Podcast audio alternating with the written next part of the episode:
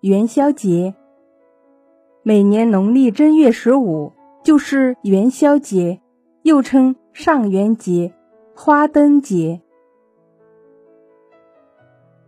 元宵节及上元节是一个历史悠久的节日。单说这节日的名称，就包含了很多传统文化的元素。元代表每个月的十五号，上元节的说法来自道教的三元。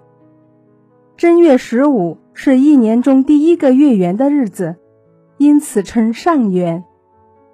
这一天也是天官赐福的好日子。天官是上古人王尧帝。七月十五中元，地官赦罪。地官是上古人王舜帝。下元在十月十五，水官解厄。水官则是治水的大禹。在道教里，尧、舜、禹分别管着天地水。元宵节的“宵”就是夜晚的意思。元宵字面的意思是十五日这天的夜晚。元宵节特指正月十五这天。最早还没有上元节或者元宵节这名字，人们只是在正月十五这天点燃灯火、开灯祈福，称这一天为正月望日。望日就是十五，这是一个很古老的民俗，通常是正月十四夜开始试灯，十五日夜改为正灯，点灯盏又称送灯盏。点燃灯盏以后，还要祭祀神灵，祈求一年的福运。到了汉代的时候，元宵节开始兴盛起来。首先是汉文帝。为了纪念汉皇室在正月十五平定吕氏家族的反叛，汉文帝下令每年的正月十五为与民同乐日，家家都要张灯结彩，人人都要欢乐开怀。这一天要闹元宵，元宵节也是从这时候正式开始。到了汉武帝的时候，为了祭祀汉朝廷崇拜的主宰宇宙的太一神。武帝将正月十五定为太一神的祭祀日，并将元宵节定为重大节日。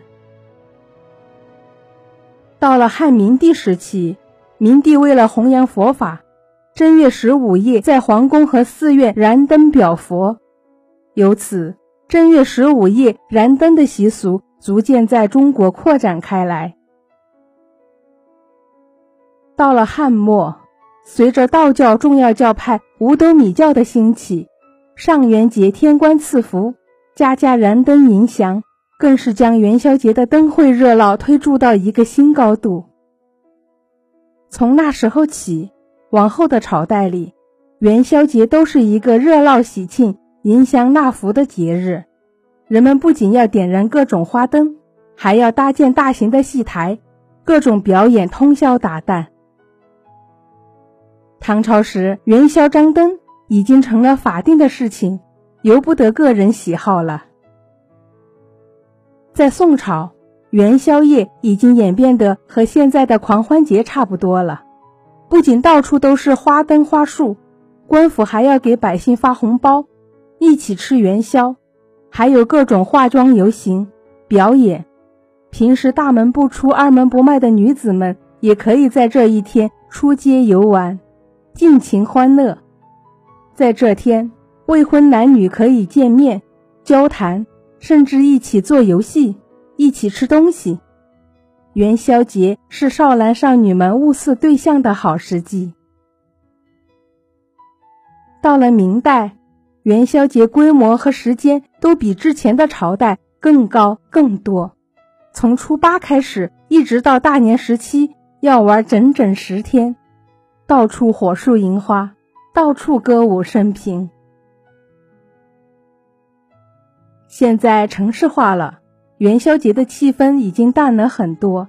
虽然大多数中国人还是要在元宵节吃元宵或者汤圆，但基本也就看看电视、上上网就算过节了。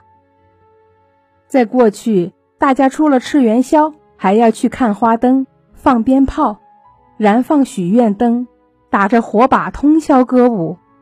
而且，不同的地方元宵节的活动都有很大的不同。比如北京，元宵节主要就是看花卉、看灯会、吃元宵；湖北则重点关注舞龙灯、唱大戏。午夜十二点烧龙灯。山西在元宵节这天的主要活动是看花灯、看烟火。山东喜欢开展游艺活动，比如舞狮子、舞龙灯、踩高跷、跑旱船、扭秧歌、赶毛驴等等，边舞边唱。广东人要在元宵节这天偷摘些生菜回家食用，以求平安。总之，各地有各地的风俗，各地有各地的玩法。人们用欢乐的闹元宵活动，表达着对幸福生活的期盼。